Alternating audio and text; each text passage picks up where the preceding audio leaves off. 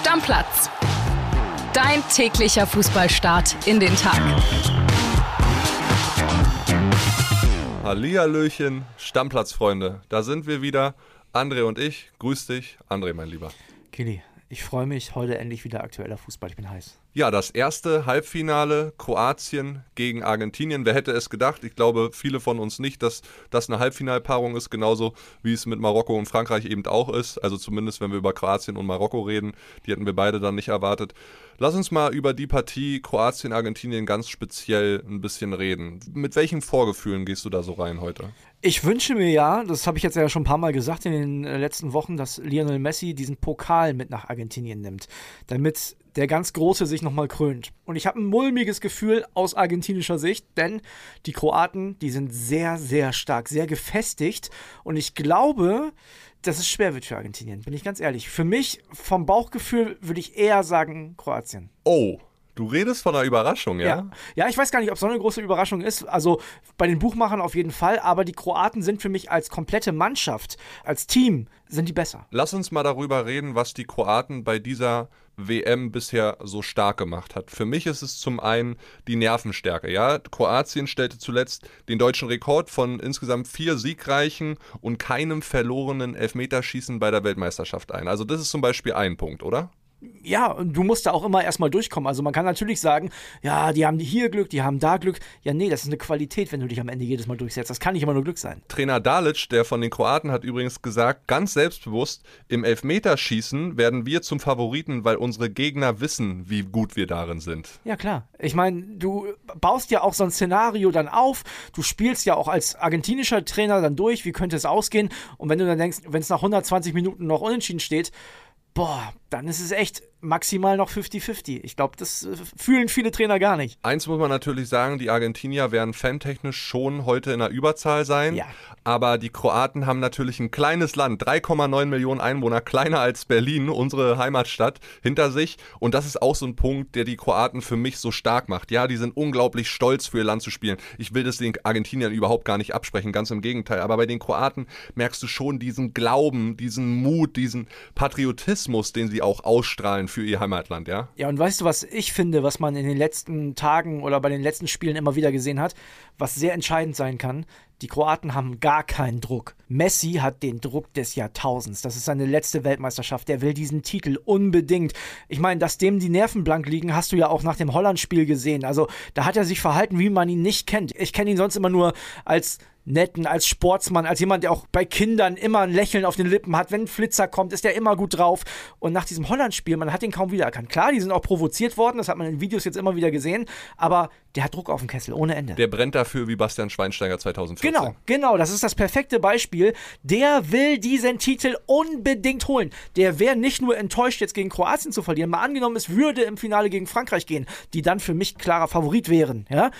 Der wäre höchst enttäuscht, wenn die das Spiel verlieren, obwohl die als Außenseiter in die Partie gehen. Und ich glaube, dass dieser Druck auf Messi ja fast schon unmenschlich ist. Wenn es aber einer aushalten kann, ist es er. Er wird sich zerreißen. Ja. Aber zerreißen wird sich auch Luka Modric. Ist auch seine letzte Chance. 37 Jahre alt, achtes Turnier, 160 Länderspiele hat er jetzt absolviert. Der war in der Vorrunde gar nicht so präsent.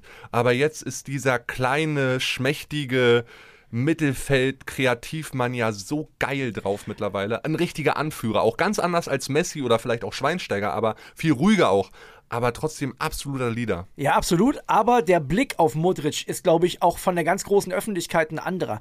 Wenn Messi das Ding nicht holt, dann werden am Ende immer alle sagen, der Messi hat das Ding nicht geholt. Wenn Modric das Ding nicht holt, werden immer alle sagen, ey, der ist mal Weltfußballer geworden. Ja, das stimmt. So, und das, das ist ein Unterschied. Ey, der hat mit Real zigmal die Champions League gewonnen, ist oft spanischer Meister geworden, der ist ins WM-Finale 2018 gekommen. Der hat doch aus seiner Karriere, so wie die Wahrnehmung von außen ist, schon quasi alles gemacht. Bei Messi wäre es nur, weil er zweimal das Finale oder vielleicht früher verloren hätte, die große Enttäuschung. Und das ist total verrückt im Sport. Ein Punkt möchte ich noch mit dir besprechen. Pro Kroatien. Du merkst, ich bin heute schon so ein bisschen sehr im Kroatien-Fieber. Ich habe es ja schon gesagt, habe viele Freunde, die Kroaten oder gebürtige Kroaten sind. Ja, das ist das Schöne, Schöne in diesem Podcast. Ne? Du bist pro Kroatien eher so ein bisschen und ich bin eher ein bisschen pro Argentinien, aber wirklich nur wegen Messi, weil ich es ihm wirklich wünsche. Ja, ich liebe einfach dieses Underdog-Dasein auch. Ja. Ich finde das geil, wenn sich da Leute so wie Phoenix aus der Asche dann wirklich auf einem ganz hohen Level auf einmal ja, da mithalten können und, und sich da präsentieren können. Und ganz kurz, wir haben immer von Geheimfavoriten gesprochen und dann ist ganz oft mal Belgien da reingekommen oder auch Uruguay.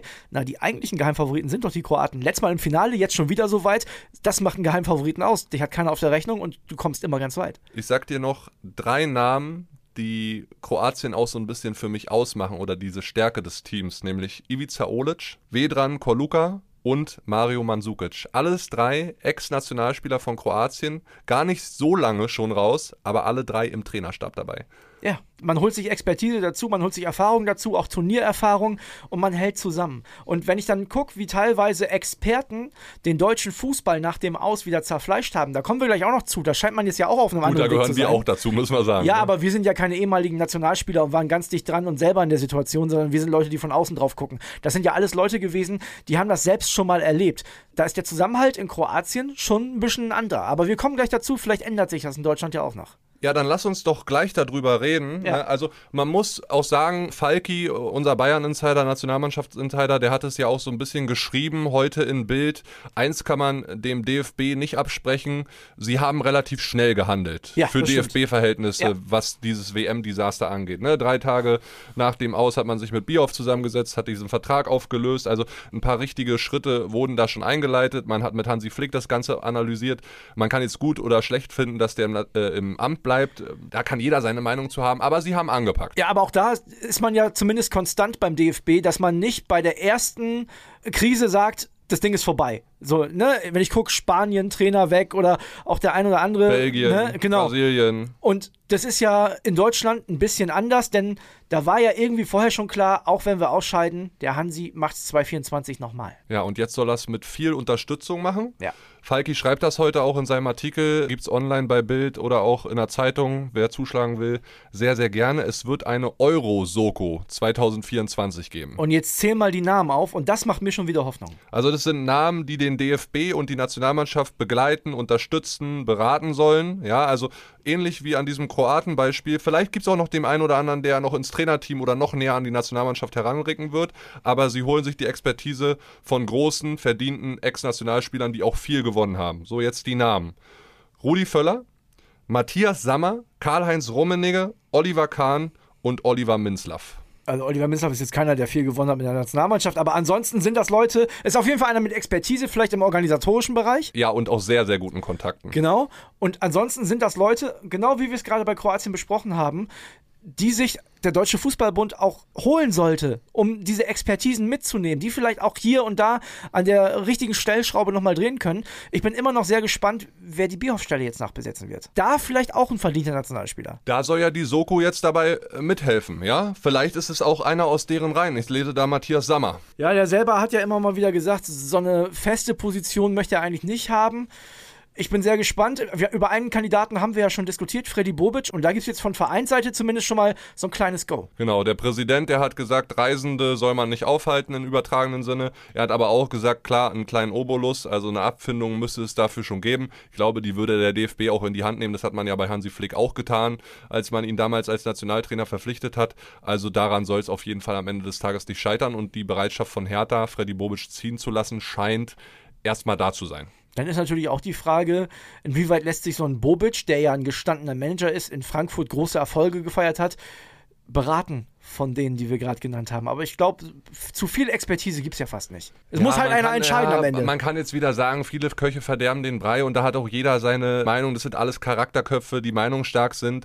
Aber am Ende muss schon einer oder zwei oder drei Leute das wichtige Zepter in die Hand nehmen und, und kann sich ja gut beraten lassen. Man muss zusammenarbeiten. Es geht nur zusammen. Na, wichtig wäre zumindest, dass man nach außen hin die Entscheidungen trägt. Und zwar gemeinsam und die versucht positiv zu kommunizieren, damit man dann dieses Land auch so ein bisschen pusht, weißt du? Da, damit man den Fußball in diesem Land einfach so ein bisschen positiv pusht. Und dazu braucht es natürlich nicht viele unterschiedliche negative Meinungen, sondern am besten eine positive. Und wenn man das beim DFB hinkriegt, bin ich relativ optimistisch, dass man auch uns beide überzeugen kann. Denn klar sind wir Kritiker, genau wie unsere Stammplatz-Community auch. Und das zu Recht nach diesem Turnier. Amen, André. Amen. Sehr schön. So, jetzt lass uns noch einmal über unseren Nationalkeeper reden, der in diesen Tagen natürlich übergeordnet ein sehr, sehr großes Thema ist. Wir reden von Manuel Neuer, ist ja klar. Der Skiunfall ist durch, das rechte Schienbein ist gebrochen, so viel wissen wir. Wir haben uns gestern darüber ausgetauscht, was kann jetzt passieren bei den Bayern, was machen sie jetzt. Wir haben euch aufgefordert, schickt mal Reaktionen gerne rüber. Was würdet ihr machen? Nochmal einen neuen Torwart holen? Wen würdet ihr holen? Würdet ihr gar keinen holen? Und wir haben einige Beispiele, André. Lass uns mal reinhören. Sie könnten zum Beispiel auch mal in Köln anrufen der Schwäbe wäre zu haben. Gute Perspektive, der sich vielleicht sogar noch ein Jahr auf die Bank setzen würde, wenn der Neuer nochmal spielt. Ich denke, man sollte um Ulle die Chance geben, zumal man dem ja erst den Vertrag verlängert hat. Wäre ihm gegenüber kein großer Vertrauensbeweis, wenn man ihm jetzt doch einen vor die Nase knallt. Manuel Neuer hat sich für sein Alter und sein Einkommen verantwortungslos verhalten. Die Bayern haben eine Verantwortung für die Zukunft. Deswegen, koste es, was es wolle, Nübel zurückholen und Manuel Neuer nach Hause schicken. Für immer. Die Party sollte over sein.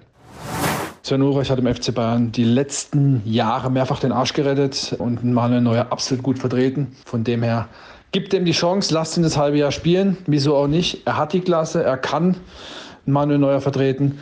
Alternativ, wenn du tatsächlich schaffst, Navas von Paris für ein halbes Jahr auszuleihen, was ich nicht glaube, dann machen. Ansonsten Ulreich ins Tor stellen. Ja, da ist jetzt ja wirklich alles dabei, ne? Von Schwebe über, äh, sagt doch der Ulreich soll es machen, bis hin zu Nübel zurückholen. Ich bin sehr, sehr gespannt, was passiert. Ob ich einen Schwebe holen würde und der sitzt dann danach wieder auf der Bank und, oder setzt sich durch, vielleicht, nee, glaube ich nicht. Ich glaube, die Kategorie müsste entweder eine andere sein oder man holt jemanden, um Neuer kurzfristig zu vertreten. Das wäre Keller Navas, haben wir ja schon drüber gesprochen. Ansonsten die Nübel-Geschichte, wenn man glaubt, der kann ihn beerben, dann let's go. Das sind für mich die einzigen beiden Optionen, in denen ich Potenzial sehe, wenn man jemanden dazu holen will. Man braucht jetzt keinen anderen Torwart aus der Bundesliga holen. Das muss nicht sein. Und ich glaube auch, kaum ein Bundesligist wird im Winter seinen Stammtorwart abgeben. Nee. Außer sie haben einen sehr spannenden Torwart-Zweikampf gerade, aber den sehe ich fast nirgendwo in der Bundesliga. Mhm. Keylor Navas würde von daher Sinn machen, wenn man mit dem ganz klar kommuniziert, du kriegst einen Vertrag für ein halbes Jahr mit Aussicht auf Verlängerung für ein weiteres Jahr, in dem du aber auf jeden Fall nur auf der Bank sitzen wirst dann wäre das für mich die beste Lösung. Wäre aber auch ein Schlag ins Gesicht für Sven Ulreich. Ja, aber gut. Sven Ulreich ist so lange verdient und ist schon so lange dabei und der hat immer seine Einsatzzeiten bekommen. Und wir wissen doch alles, Sven Ulreich ist jemand, der sich nie mit Murren oder irgendwas auf die Bank gesetzt hat, sondern der war immer still in seinem kleinen Kämmerlein. Bleibt also spannend. Ne? Wir haben da jetzt ja schon weit und breit drüber gesprochen. Nochmal danke an euch für die ganzen Nachrichten.